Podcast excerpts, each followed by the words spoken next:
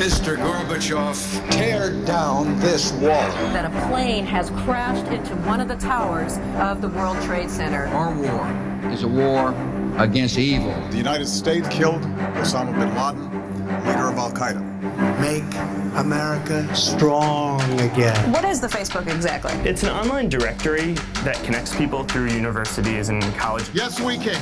I am here to, to announce my retirement from the game of basketball. Rap star Tupac Shakur died last night. So let's start again. All right, open your eyes. Atlantic Talks. Os Estados Unidos, historicamente, investiram muito na área pública. Aliás, o maior programa de investigação do mundo durante muitos anos foi um programa chamado DARPA. Agora é pensar qual é a visão dessas futuras empresas que vão ser a Google ou a Facebook daqui a 20 anos. O Elon Musk recebeu mais de 5 mil milhões em subsídios públicos nos Estados Unidos a Huawei, no programa Horizonte 2020, uh, receberam mais de 10 mil ou 11 mil milhões de euros em subsídios europeus uh, para investigação para laboratórios que eles têm na Europa. Eu acho que a Europa deveria ter capacidade de ter o seu próprio 5G. A difusão da inovação para o tecido empresarial ela não acontece como devia hoje em dia a força das cidades é de tal ordem que um mayor de uma grande cidade conta mais para um americano do que o próprio presidente. 80 mil milhões de euros. Não é todos os dias, nem é qualquer um que tem nas mãos uma bazuca com tanto poder de fogo, para usar uma imagem que tem estado muito na moda. Foi esse o valor do principal programa europeu de investimento em investigação, ciência e inovação, o chamado Horizonte 2020, que vigorou entre 2014 e 2020 e que foi tutelado por um português. Commissioner Carlos Moedas from the European Commission who is the king of research and innovation. Carlos Moedas, o comissário europeu indicado por Portugal em 2014, foi esse português e é o convidado deste episódio de Atlantic Talks. Vamos falar de R&D, que é como quem diz, investigação e desenvolvimento. Is about creating a vision for the future, creating these ideas like Kennedy had in the 60s about putting a man on the moon. Uh, or curing a disease. These are things that people relate to. Vamos falar de inovação, ciência, tecnologia, como isso muda a nossa vida e, num plano um pouco mais amplo, como isso determina a força relativa de países e de blocos económicos. Looking at the years to come, we do not have enough growth to sustain this economic and social model. And one of the ways uh, to beef up uh, this uh, growth is to invest more in science and uh, innovation. Vamos, portanto, falar de geopolítica e, por que não, de domínio mundial. De uma parte da história do século XX, marcada pela Guerra Fria, e de como poderá ser a história do século XXI, com o mundo outra vez bipolarizado e com outra corrida global, já não ao armamento, mas à tecnologia. If you measure by research, basic research papers published, excellence of research, US is and will be ahead for the next decade. But if you measure by value created, how much market capitalization, how many users, how much revenue, China probably is already ahead. Isto anda tudo ligado, como veremos com a ajuda de Carlos Moedas. Obrigado por aqui estar, por ter aceito este convite. Carlos Moedas nasceu no Alentejo há 50 anos. Alentejo,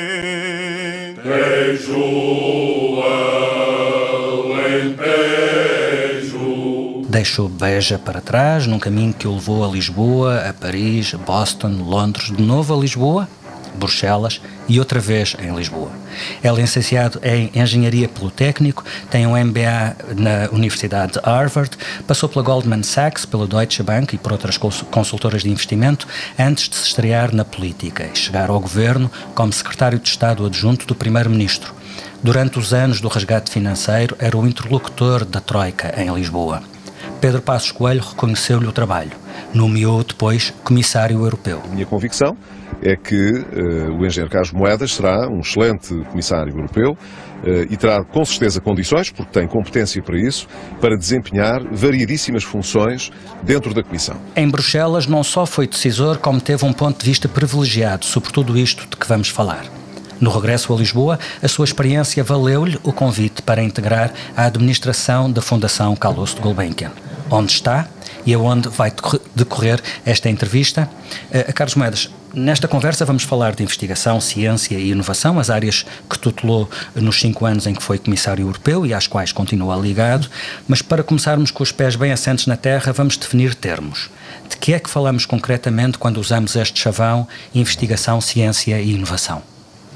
Olá, Felipe, obrigadíssimo pelo convite de estar aqui neste podcast a falar daquilo que é a minha paixão, que é a ciência, a inovação. Eu sou um engenheiro de formação que depois, mais tarde, se tornou um homem da economia, mas sempre a engenharia foi aquilo que uh, me fez pensar o mundo também através da economia. E quando nós falamos hoje dos grandes motores para o bem-estar das pessoas, estamos a falar em ciência e inovação. E porquê? Porque a inovação é algo que se define de uma maneira muito simples. A inovação é algo que é novo e útil. Há coisas que são novas, mas não são úteis, e há coisas úteis que não são novas. Mas a inovação tem estas duas características. E é isso que me fez e que me dediquei durante cinco anos, foi a conseguir transformar tudo aquilo que são uh, a ciência do dia a dia, aquilo que os investigadores trabalham no seu dia a dia em algo que seja útil para as pessoas. E, portanto, essa transformação que tem sido a grande dificuldade da Europa nos últimos 20 anos, porque nós temos uma ciência fundamental extraordinária, os nossos cientistas são os melhores do mundo, mas depois muitas vezes não conseguimos transformar essa sabedoria, essa ciência em algo de novo e útil. Podia ser essa a peça que estava a falhar no, no, sem na dúvida, engrenagem toda? Sem, sem dúvida. eu houve um, um, um, um cientista holandês que, que, me impressionou bastante, porque é um homem que, que, trabalha num dos institutos mais importantes de ciência do mundo, uh, que é o Institute of Advanced Studies em Princeton. E esse instituto foi um instituto criado em 1939 por um homem que era o Alex Flexner e que tinha teve a ideia naquele momento que os cientistas europeus durante a guerra teriam que sair da Europa e que ele tinha a possibilidade de os atrair para os Estados Unidos através de um instituto que a única coisa que lhes pedia era para fazerem ciência. Não lhes pedia mais nada. Não lhes dava caderno de encargos. Não lhes dava cadernos de encargos. E esse instituto, para onde foi Albert Einstein e tantos outros judeus refugiados da guerra, tornou-se o maior potentado da ciência. E numa, uh, num escrito deste Alex Flexner, imagina em 1940, ele diz: dentro de 50 anos, dizia ele, portanto em 1939, vamos ver que este foi o momento de viragem em que os Estados Unidos se tornaram o centro do mundo através da ciência, porque nós estamos a abrir esta porta a todos estes cientistas que já não podem viver na Europa. E isso deu um empurrão brutal àquilo que foi a centralidade dos Estados Unidos Unidos. Uhum. E, portanto, aquilo que eu acho que nós devíamos aproveitar neste momento é que, dentro do mal que é esta guerra comercial entre os Estados Unidos e a China, conseguir atrair esses cientistas americanos e uh, outros asiáticos, exatamente pelas mesmas razões que os Estados Unidos se tornaram o centro, nós podemos também voltar a ser o centro da inovação, atraindo todas essas pessoas que hoje não se sentem seguras noutras plataformas, sejam elas nos Estados Unidos ou sejam elas na Ásia, e que a Europa tem essa oportunidade, como Alex Flexner teve em 1939. E, portanto, isso é, eu penso que acredito profundamente que o centro do mundo é sempre o centro da ciência. E foi sempre historicamente. Se nós atraímos os melhores, e por isso fico sempre muito irritado com estas questões de fechar o mundo e fechar as fronteiras e não deixar entrar, e os estudantes estrangeiros, uh, e dizer os estrangeiros são sempre a beleza da diferença da criatividade. Ainda hoje pensava nos 100 anos da Amália não é? Quem é que foi o homem que transformou a Amália para cantar Camões, que lhe escreveu os melhores poemas? Foi Alan Ullman. Que era, francês, era, era, era pianista era, era um judeu francês refugiado. sabia quase nada. Que sabia, e, não sabia e tocar ele, uma guitarra, compunha o piano. Não é? E ele vem transformar o fado português, não é? E eu acho que... Aliás, a, a recepção portuguesa a, aos primeiros fados do Ullman foi, claro. foi terrível. Aliás, uh, referiam-se a esses fados da Amália, compostos pelo Ullman, como as óperas, que não era fado, eram as óperas, era uma coisa exato, com a mania, não é? Exato, exato. E eu acho que, que esse exemplo português, que é interessante porque eu agora, agora estamos a fazer um parênteses desvio da nossa conversa, mas tenho ouvido pouco falar de Alan Ullman nestes 100 anos da Amália, não é? E eu acho que uh, deveríamos falar no sentido dessa diversidade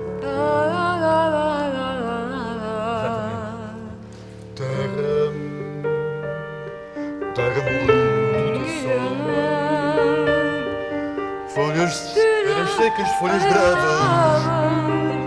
Te? Soledade, soledade. Sabia o que são O maior ingrediente da inovação é a diversidade, é eu e o Filipe não pensarmos da mesma maneira, é termos religiões diferentes, é vermos o mundo de, de, de, maneiras diferentes, é gostarmos de coisas diferentes. E eu acho que isso é o grande, a grande, o grande ativo da Europa. E, e, portanto, temos que ter muito cuidado neste momento em que vivemos estes populismos que nos puxam exatamente para aquilo que é o contrário da definição da criatividade, que é embrace difference, não é? Mas como na geopolítica não há vazios, o que nos, o que nos está a dizer é que dessa má notícia, que é este regresso dos nacionalismos, dos fechamentos, da, da, do reerguer de, de, de, de, literalmente, o reerguer de, muralhas, uh, uh, pelo atual, pode resultar uma oportunidade interessante para a Europa. Ou seja, a Europa ser, uh, ter a, a, tratabilidade e a abertura que no século XX tiveram os Estados Unidos, uh, quando dúvida. houve essa perseguição à diferença no continente europeu. É verdade, eu acho que isso é a, a grande oportunidade a, a grande oportunidade hoje da Europa é já estamos a fazê-lo, já estamos, estamos, a Europa já está a, a agarrar essa oportunidade. Olha, eu posso é que dizer que não, agora. Não sendo durante a pandemia a administração um Trump sugeriu que os estudantes estrangeiros claro. que não tivessem aulas presenciais lhes fosse cancelado o visto. Claro, claro. Portanto, isso está a acontecer já. Estamos já, a Europa Sem está dúvida. já a reagir a essa oportunidade. Uh, olha, eu vou-lhe dar o exemplo que ainda eu era comissário. No dia a seguir ao Brexit, eu tive mais telefonemas de cientistas radicados no Reino Unido, fossem eles uh, britânicos ou não, a perguntar como é que podiam transferir as bolsas deles do European Research Council para instituições na Europa, digamos, continental. Durante, uh, a seguir uh, à eleição de Trump, tivemos muito mais candidatos americanos a programas europeus de ciência. E isso mostra que isso está a acontecer. Agora a Europa tem que agarrar a oportunidade. Era o que eu ia perguntar. A Europa está a conseguir dar resposta a essa procura? Eu, sem, sem dúvida, a Europa está a conseguir está, uma, muito mais vai do que conseguir todos receber vai, essas pessoas não, querem... Nós temos o maior programa do, do mundo de ciência, portanto vamos uhum. continuar a recebê-las se não houver aqui nenhuma mudança política uh, em países da Europa que também estão a atender para esses populismos, como é o caso da Hungria e da Polónia, não é? Uh, mas é interessante ver perguntar assim, nesta pandemia, qual foi um dos eventos mais importantes? Um dos eventos mais importantes foi a Presidente da Comissão lançar aquilo que é o maior fundraising para uma vacina no futuro, não é? A vacina para o Covid. E isso foi feito através de Europa conseguir juntar todo um grupo de empresas, de fundações, mesmo nos Estados Unidos, como a Bill Gates and Melinda Foundation e outras, a virem para a Europa e dizer nós vamos aqui atrair capital de uma maneira como nunca o tínhamos feito e levantaram mais de 9 mil milhões de euros para a vacina. Portanto, isso não foi feito nos Estados Unidos, nem foi feito na Ásia, na Ásia foi feito através da Presidente da Comissão na Europa. E quando olhamos para aquilo que foi a própria vacina e quem são as empresas mais à frente nessa vacina, temos europeus. Tanto na empresa moderna nos Estados Unidos, o CEO é europeu, como na CureVac, que foi uma empresa que nós, em 2014, nos veio bater à porta, era eu o comissário, e que nós dissemos vamos acreditar neles. Porque quando nos explicam aquilo que queriam fazer, que era fazer vacinas através do chamado RNA, do mensageiro do RNA que nos leva até ao seja, nosso DNA. Um novo paradigma. Era um novo paradigma, porque uhum. até aí as vacinas era pôr um bocadinho de doença no braço das inocular. pessoas, uhum. inocular, e aquilo era uma coisa completamente diferente. This is sort of a, a what we call amplified RNA vaccine. Uh, and when he first immunized some mice with it, um, we saw robust immune responses in just a single dose within two weeks after the immunization. And I hadn't ever seen that before with any other uh, candidate nucleic acid vaccine, so that got us very excited. Falar com o Ingmar Her, que é o, CEO da, da CureVac, ele diz-lhe que se não fosse o dinheiro europeu, a empresa não existia.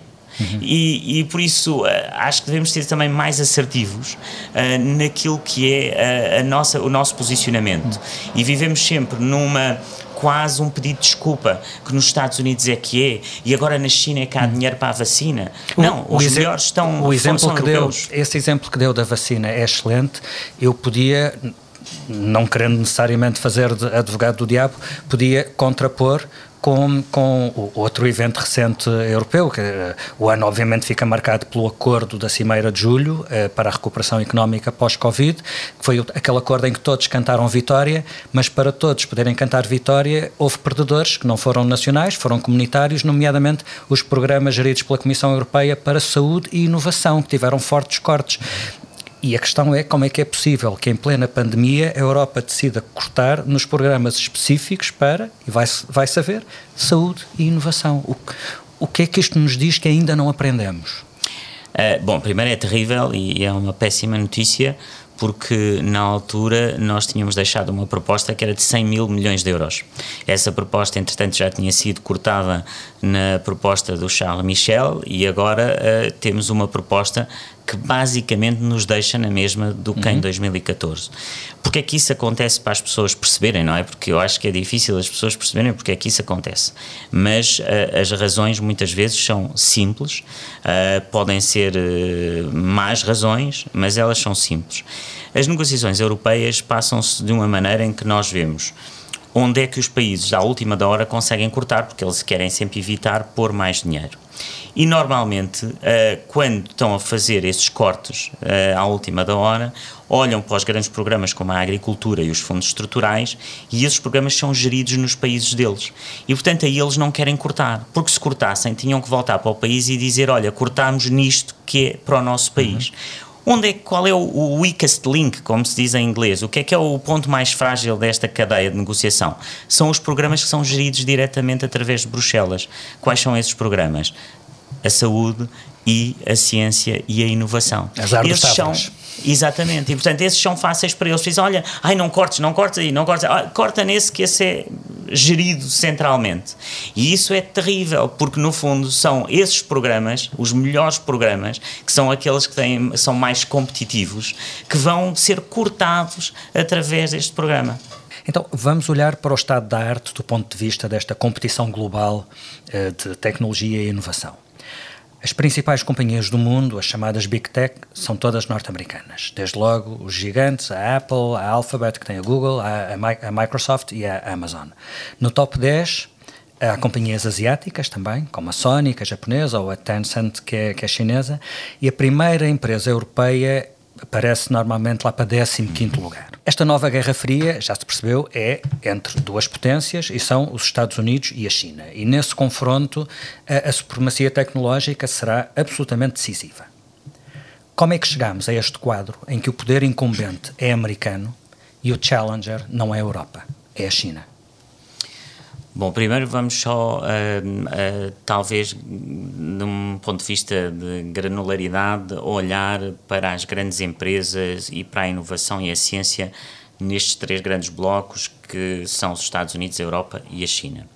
Os Estados Unidos lideram naquilo que nós chamamos a inovação do mundo digital, das plataformas digitais. E, portanto, essas grandes empresas, as chamadas GAFAs, são todas empresas não de ciência pura, mas empresas desse mundo digital, dessa camada digital. E aí os Estados Unidos estão à frente.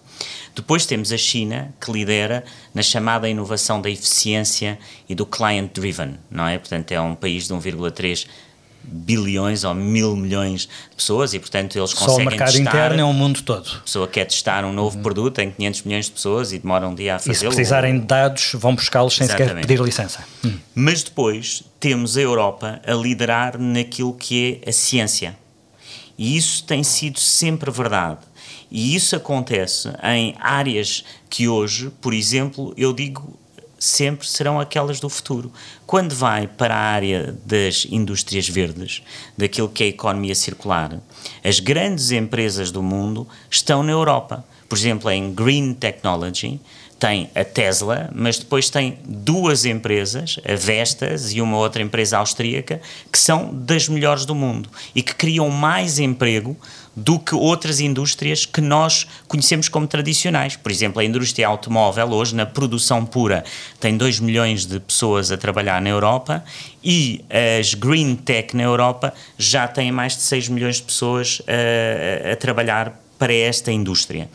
E, portanto, aquilo que nós temos que ver é nesta corrida, que é uma corrida em que temos o digital, a ciência e depois a capacidade de estar perto do cliente, da eficiência, como é que isto vai acontecer nos próximos 10 anos.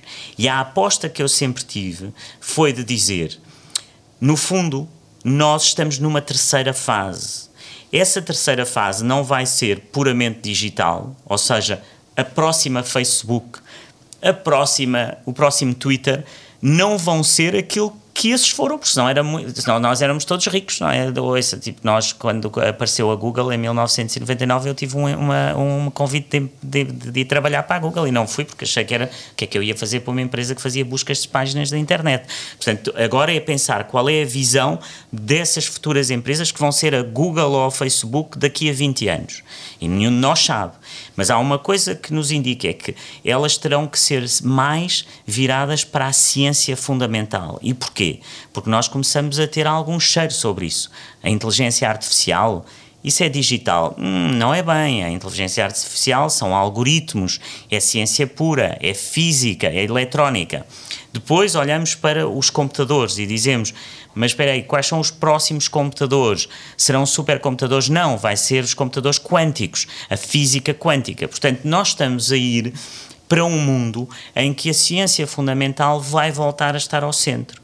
E é aí que eu sempre me chamaram, ah, o Carlos Moedas é muito otimista com isto da Europa não sou otimista, eu sou realista no sentido de ver que é por aí hum. esse caminho. O que está a dizer é que os rankings não contam a história toda. Os rankings são uma fotografia uhum. e a fotografia é a fotografia do presente. Aquilo que me interessa a mim é ver como é que é o trend, para onde é que vamos nesse futuro e, e como é que nos posicionamos. A sua convicção é que a Europa está mesmo bem posicionada. Sem dúvida, não tenho a menor dúvida. Não tenho a menor dúvida porque quando olha para os grandes especialistas destas novas áreas, eles são quase todos europeus, não é? A pessoa, estão lembro... a trabalhar na Europa não, ou acabam não. por ser chamados pelo, pelo poder claro, do dinheiro claro, norte-americano? Sem dúvida, sem dúvida. Muitos deles, aliás, eh, estava-me a lembrar agora por causa disso, de estar a ir a Carnegie Mellon, encontrar a Manuela Veloso, que é portuguesa, a desenvolver a inteligência artificial, a estar eh, noutras universidades nos Estados Unidos, em Boston, e ter os investigadores eram quase todos italianos, espanhóis, franceses. E, portanto, nós temos realmente que voltar a atrair essas pessoas e daí a oportunidade, quando nós temos o Donald Trump a fechar os vistos para todos estes cientistas estarem nos Estados Unidos, que melhor oportunidade poderíamos ter nós. What, what really drove our economy forward, what drives any economy, is that we had a higher percentage than any other country of high IQ risk takers. High IQ risk takers are what, what really, the, the people start new companies and, and new businesses and um, create new medical breakthroughs and new engineering breakthroughs. But Trump basically has put out a sign in our front yard that says, get off my lawn. I worry about that. I mean, I believe any, any foreigner who gets an advanced degree in America should get a green card with the advanced degree. We, we, we want those people. And so the idea that we're pushing these people away is sheer madness. Depois temos o caso asiático. E aí eu acho que no caso asiático é diferente, porque o, a própria ciência na Ásia apesar de tudo o que se diz, e falo por, uh, vá lá, a experiência própria de lá estar, ainda não está ao nosso nível. O que está muito avançado na China é essa relação da eficiência com o cliente, com os Alibabas e com tudo isso. Mas quando estamos a falar de ciência pura, os grandes cientistas chineses a primeira maior parte não estão na China, não, os grandes. E aqueles que estão ainda não estão ao nível científico da Europa, nem de perto, nem de longe. Agora para lá caminham, não é? Chinese President Xi Jinping said, "We need to speed up building China into a strong country with advanced manufacturing, pushing for deep integration between the real economy and advanced technologies including internet, big data and artificial intelligence. Em que medida os diferentes modelos económicos e as políticas, de, as políticas públicas de apoio à inovação e investigação uh, fazem a diferença? É porque eh, estamos perante três blocos com abordagens muito diferentes. A China, essencialmente, com um modelo estatal, centralizado, top-down, uh, o, exemplo acabado de top-down. Os Estados Unidos, uh, muito focados nos privados e, nos, e, e, no mercado. E a União Europeia, digamos, com um modelo misto, é? economias de mercado e um papel importante das empresas, mas também fortes apoios estatais, uh, aliás, de acordo com o próprio modelo de Estado Social europeu, e portanto que acaba por contaminar toda, toda essa visão. Em que medida estas diferenças foram essenciais para a fotografia deste momento e podem ser determinantes para o que vem a seguir? Eu acho que as políticas são tudo e que as políticas, sobretudo nestas áreas, são importantíssimas. Porquê? Porque é das poucas, digamos, é, uma, é uma área, a área da ciência e da inovação, em que o Estado e o privado têm que trabalhar em conjunto. Porque há áreas em que o privado nunca irá e há áreas em que só o Estado pode investir. Há seja, áreas em que o privado nunca irá porque o mercado porque não, não lhe está retorno, a dar o retorno. Não okay. tem retorno, não é? Nós não podemos imaginar uh, empresas privadas a fazerem grande investigação em física quântica. Elas podem fazer investigação no computador quântico, porque aí já vem um, um, falar uma, uhum. um, um, produto. Há monetarização. Uh, há monetariza uhum. E ao haver essa monetização, há empresas privadas. E, portanto, há sempre um equilíbrio necessário entre o público e o privado. E mesmo nos Estados Unidos, que eu acho que é muito isso, os Estados Unidos vendem a imagem do privado, certo. mas uhum. os Estados Unidos historicamente, investiram muito na área pública. Aliás, o maior programa de investigação do mundo durante muitos anos foi um programa chamado DARPA. The mission of the Defense Advanced Research Projects Agency, DARPA, is to make pivotal investments in breakthrough technologies for national security.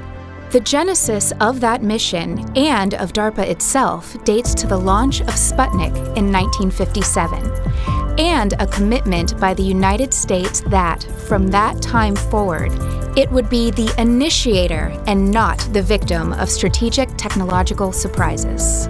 E o DARPA, que era um defense program, o que é que fazia? Era os próprios militares que contratavam os investigadores para desenvolver determinadas produtos ou determinadas partes da ciência que poderiam ser úteis para os militares. Uhum. E isso tinha uma vantagem enorme porque os militares eram um cliente para eles e, portanto, pagavam essa investigação. E quando nós olhamos hoje para um iPhone ou olhamos para, por exemplo, a Tesla, a Tesla, o Elon Musk recebeu mais de 5 mil milhões em subsídios públicos nos Estados Unidos. Ou seja, o Elon Musk, que é o rei do privado, uhum.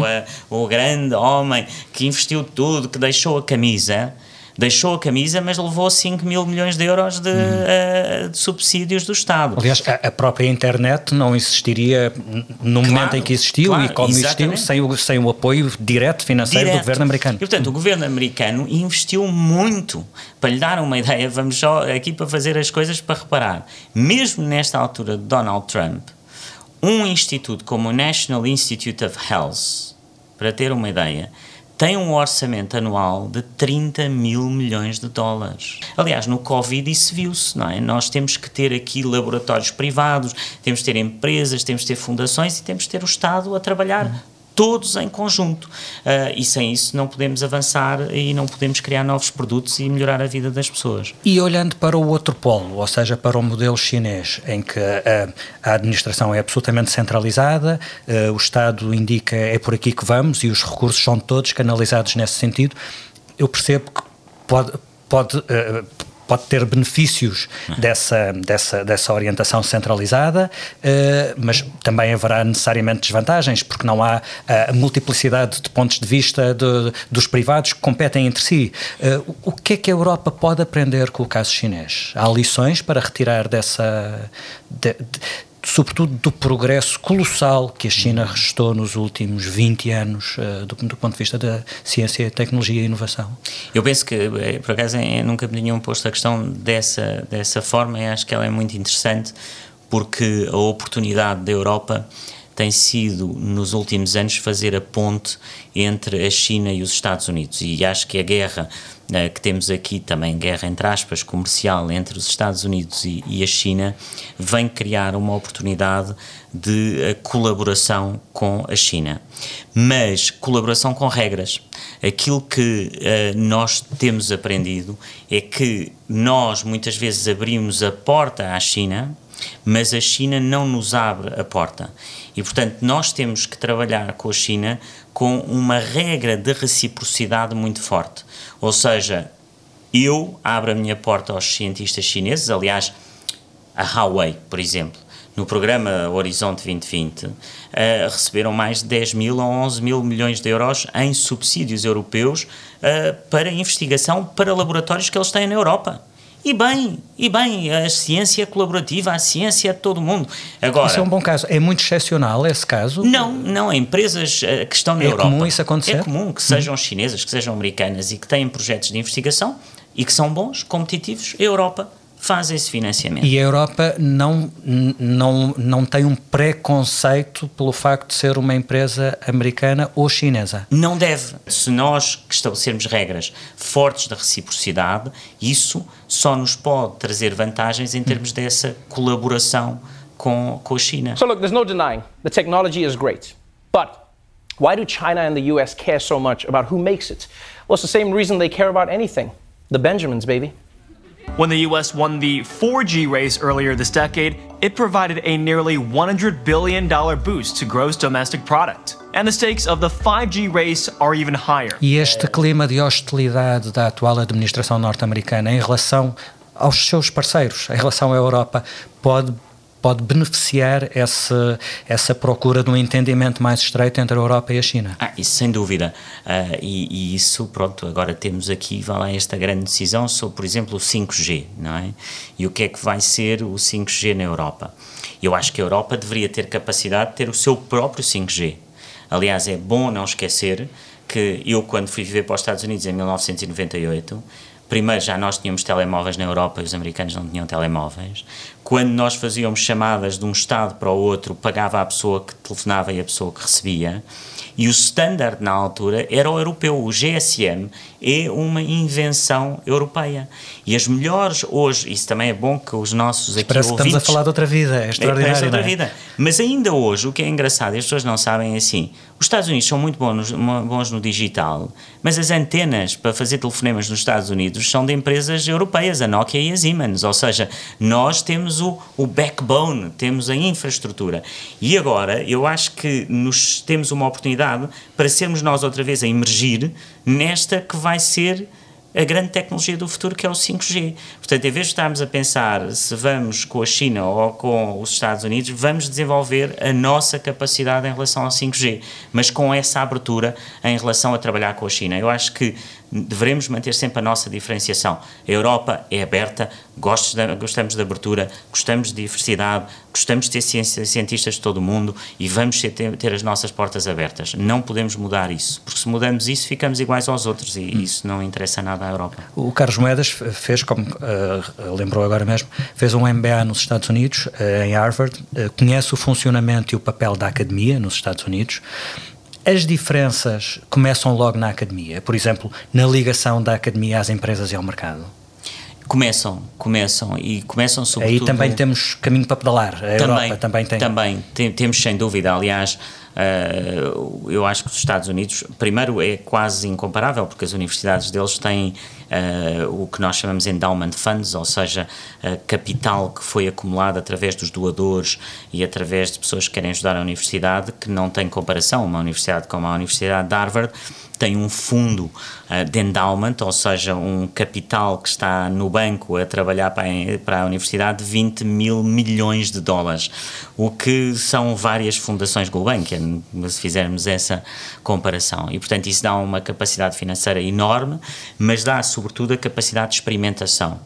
E aquilo que nós vamos já vendo nas universidades americanas é que uh, vão deixando de ter aquilo que nós chamamos os cursos como eles eram feitos, portanto, as pessoas já não vão para um curso de uma determinada área, não vão ser engenheiros, eles vão construir o seu próprio curso. Em Carnegie Mellon, eles agora fazem em que a pessoa pode chegar e dizer: Olha, o que eu gosto muito é gosto de música, gosto de piano, mas também gosto de física. E eu acho que essa abertura das universidades americanas é essa experimentação uh, expõem-se sempre muito à frente, mas obviamente temos também grandes exemplos na Europa que estão a fazer e, e que estão a trabalhar também nesse sentido, mas, mas sem dúvida que há hoje nas melhores universidades do mundo, aliás, nas melhores 20 universidades do mundo, elas são quase todas norte-americanas. O, o, imaginário global de, de, tecnologia e inovação uh, nas últimas décadas é provavelmente dominado por Silicon Valley, a ideia de Silicon Valley. Um, a Europa nunca teve a sua Silicon Valley. Ainda vale a pena sonhar com isso ou those days are over? isso é um bocadinho como a pergunta de se porque é que nós não temos uma Google ou uma Facebook. Uh, eu acho que a questão é o que é que vai ser a Google ou a Facebook daqui a 20 anos. Portanto, a questão porque é que nós temos um Silicon Valley ou devemos ter é dizer, não, mas o Silicon Valley daqui a 20 anos já não é o Silicon Valley de há 20 anos atrás. Ou seja, no mundo digital, um Silicon Valley que é uma presença física apenas numa zona geográfica, que ali, porque é que acontecia? Acontecia porque não estávamos nos dias de hoje. Quando se queria fazer um investimento, por exemplo, em biotech, tinham que se ter todas as pessoas de biotech no mesmo campus e ia-se ver qual era o que tinha a empresa melhor e investia-se. Ora, hoje, no mundo digital, isso já não faz sentido. Essa pessoa pode estar em todo lado. Ainda antes de sair como comissário, recebi uma empresa muito interessante que tem um algoritmo que basicamente o que faz é vai à internet vê, por exemplo, um investidor quer investir numa, uh, numa empresa que quer fazer, vamos imaginar, um equipamento médico, e ele vai ver através das utilizações de internet no mundo todo onde é que estão empresas que fazem esse tipo de equipamento. E depois analisa dessas aquelas que são mais faladas na internet. Não vai depois, ver das que estão em Silicon, é Silicon Valley, Valley quais são as que interessam. E, e eles davam um exemplo de, uma, de um específico, um equipamento específico de, médico em que foram encontrar uma empresa na Indonésia que era a melhor empresa. E portanto, o Silicon Valley e o facto hoje, de estar na Indonésia não era um obstáculo. Não era um obstáculo. O Silicon Valley de hoje é muito mais um Web Summit. Não é? Do que propriamente uma instalação física das empresas. E nisso a Europa uh, conseguiu ter uma rede de pequenos Silicon Valleys, que eu diria que Lisboa está incluída, uh, com Berlim, Madrid, Londres, Paris. Uh, enquanto, que, enquanto centros de inovação? Enquanto centros de inovação uhum. e de comunicação dessas melhores empresas. E, portanto, eu acho que uh, aquilo que temos que continuar a, a, construir é essa rede de Silicon Valleys digitais em que a Europa se tem que posicionar e não na construção especificamente de um Silicon Valley aqui ou lá. Hum, os indicadores internacionais, aliás, dizem que no caso português eh, estamos eh, de forma consistente a afirmar-nos como um país inovador, porém isso não se está a traduzir numa economia mais competitiva ou com mais valor acrescentado o que é que estamos a fazer bem e onde é que estamos a falhar? Hum. Bom, há duas, duas perguntas na sua pergunta. Uma tem mais a ver com algo estrutural na inovação hoje, que é que um, há um desfazamento entre o aumento da produtividade e a própria inovação. O, uh, o Solo dizia, vemos computadores em todo lado, menos nas estatísticas da produtividade, não é? Uh, quando o Filipe hoje vai e compra o seu bilhete ou, ou, vai fazer agora alugar uma casa no Algarve para ir ou um bilhete de avião, demora muito menos tempo a fazê-lo do que quando telefonava para a agência, tinha claro. que ir à agência de viagens. Mas isso não, não aparece nos dados da produtividade, não é? Uh, não é visível. E uma das coisas que se tem estudado ultimamente é essa relação entre aquilo que é a inovação e depois a difusão da própria inovação. E aquilo que se vê é que as melhores empresas conseguem transformar uh, esta tecnologia em aumento de produtividade, e a OCDE tem números muito importantes que mostram que as empresas europeias, as de topo, têm vindo a aumentar muito a produtividade ao ano, mas depois a empresa média, ela é como está desfasada dessa própria inovação. Portanto, a difusão da inovação para o tecido empresarial ela não acontece como devia. E, portanto, temos um, um ponto que é a produtividade, a inovação, mais a difusão da inovação a todos os níveis da sociedade. E ela ainda não acontece como devia. Portanto, isso é estrutural. Depois temos um ponto mais português, se, uhum. se quisermos, que é o ponto e é em Portugal. Em Portugal, aquilo que temos que perceber é que o ecossistema porque nós, no fundo, quando trabalhamos em inovação, não é dizer, ah, temos aqui o melhor tipo do mundo com a melhor empresa do mundo. Mas isso não faz nada, porque se uh, o sistema temos hoje de judicial para as empresas em termos de uhum. criação de empresas, em termos de liquidação da empresa, se ela falhar, aquilo que são os processos, as burocracias não ajudar, podemos ter as melhores do mundo e isso não se vai ver também na produtividade. E, portanto, isso é que nos afasta, no fundo, de estarmos numa situação melhor do que, do que aquela que estamos. É porque não temos essa flexibilidade do ecossistema que está à volta, porque as coisas ainda demoram, porque a burocracia ainda é grande. E mesmo com este novo paradigma em que o mundo pode ser o mercado, o mercado pode ser o mundo todo, o facto de sermos um país pequeno, a dimensão ainda é um travão? Não, isso é, isso é, uma, é o que eu chamo uh, um, algo que nos fica na cabeça do passado, mas Estamos que hoje já não conta nada. Estamos habituados. Não, e, e, eu acho que eu lembro muito dos governantes portugueses uh, há muitos anos, quando iam a Bruxelas, começavam sempre as reuniões a dizer nós somos um país pequeno. Primeiro, não somos um país pequeno, ou seja, na Europa, nos 27, estamos no meio Há países muito mais pequenos do que nós e que uh, conseguem fazer coisas eh, maravilhosas. Olha, uh, estava a pensar uh, no caso de Israel, que tem das melhores empresas do mundo, é um país pequeno e, e, está à volta só tem inimigos, está a ver? E consegue. E tem dos melhores Silicon Valleys fora dos Estados fora Unidos dos Estados que Unidos. existem. Sim. depois temos o fenómeno de pensar que hoje o mundo digital vem-nos exatamente uh, mudar esse paradigma. O Napoleão dizia uh, a geografia é o destino. Uh, no mundo digital isso não é verdade, não é? A centralidade da questão das alterações climáticas é, é, é bastante evidente e, e, tornou ainda mais óbvio o, o, o sentido contracorrente por exemplo, da atual administração uh, norte-americana nas questões ambientais, uh, esta administração destacou-se bastante pelo ceticismo perante a ciência e a ruptura com o multilateralismo. Toda esta atitude da administração Trump baseia-se, por um lado, no unilateralismo e numa enorme resistência à evidência científica que ficou à vista como nunca com a pandemia. Já era bastante óbvio, mas ficou ainda mais à vista. Qual é a consequência destas duas atitudes? Unilateralismo, por um lado, recusa da ciência, por outro? Uh, eu não consigo perceber, uh, e penso que muitos não, não conseguirão perceber esta atitude dos Estados Unidos, porque o, o, o multilateralismo uh, que surge a seguir à Segunda Guerra Mundial era, de certa forma, um instrumento extraordinário para os próprios Estados Unidos. Porque, sem terem que assumir as decisões que eles próprios queriam tomar, eles podiam, de certa forma, utilizar as, as instituições multilaterais para tomarem essas decisões em vez deles. Portanto, o multilateralismo é bom para os fortes, de certa forma, mas também é bom para os fracos porque lhes dá um lugar à mesa. Portanto, uhum. é, é por isso que o multilateralismo é tão importante. Quando os Estados Unidos se retiram desse multilateralismo e apostam no unilateralismo, isso vai contra os próprios interesses dos Estados Unidos. E aqui o que é interessante é ver a China a defender o multilateralismo em relação aos Estados Unidos. Portanto, é um bocadinho um mundo ao contrário. Agora, temos que realizar e as pessoas têm que realizar. Uh, e, portanto, não podemos dizer só, ah, não, temos é que defender o multilateralismo. Não, não é defender, nós temos que ir para um multilateralismo diferente, mais avançado. E, é, e isso é, é, o que a minha esperança. Esta minha pergunta sobre o, o, o, o ciclo contracorrente dos Estados Unidos tinha essa dimensão do, do, do, unilateralismo, da recusa do multilateralismo, mas também a dimensão de um certo obscurantismo, do ponto de vista da recusa da ciência. Um, Vê essa tendência ou acha que ainda é possível travar essa, essa vaga que foi bastante alimentada pela, pela atual administração? Vê não, essa tendência é, no mundo? Não, é, é terrível, não é? Essa vaga é terrível, mas por outro lado... Mas será uma coisa ainda que se possa emendar?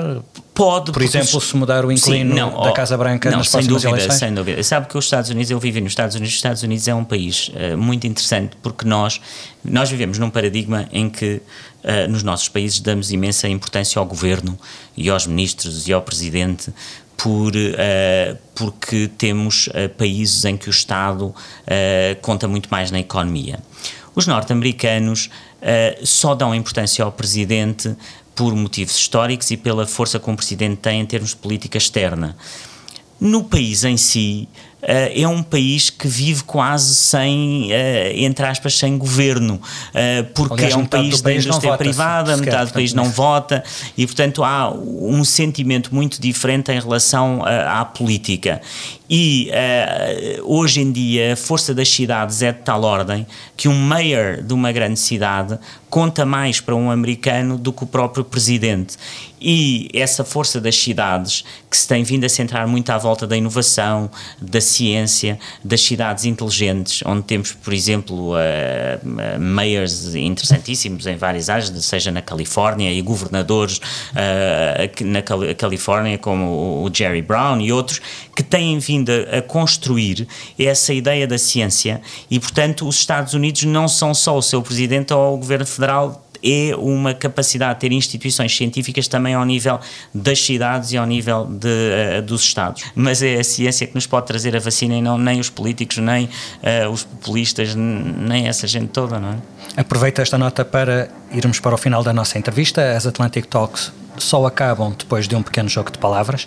Eu vou referir lugares, pessoas ou conceitos relacionados com os Estados Unidos e peço-lhe que responda com a primeira coisa que lhe vier à cabeça. Harvard. Ciência, uh, inteligência, uh, diversidade. Build that wall. Uh, no. Don't do it. Inteligência artificial. O futuro. Sermos melhores pessoas a, a beleza da matemática. Redes sociais.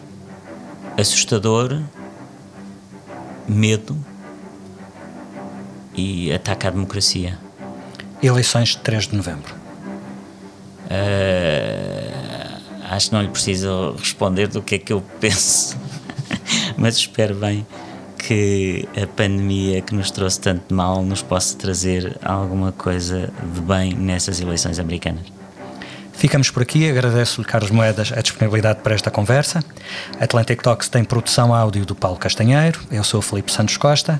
Voltamos na próxima semana e já a seguir fica com uma pista sobre quem é o nosso próximo convidado esse Great American Novel depois vai acompanhando a dimensão do sonho, não é? Porque a literatura, mais uma vez, é escrita a partir desse sonho, é construída a uhum. partir do momento em que o país está a construir. E se olharmos para os, para os livros que, entretanto, foram sendo apontados como, como épicos e aqueles que depois são de facto considerados como os grandes livros da América. Moby Dick aparece como o primeiro que rompe com a tradição inglesa. Até lá.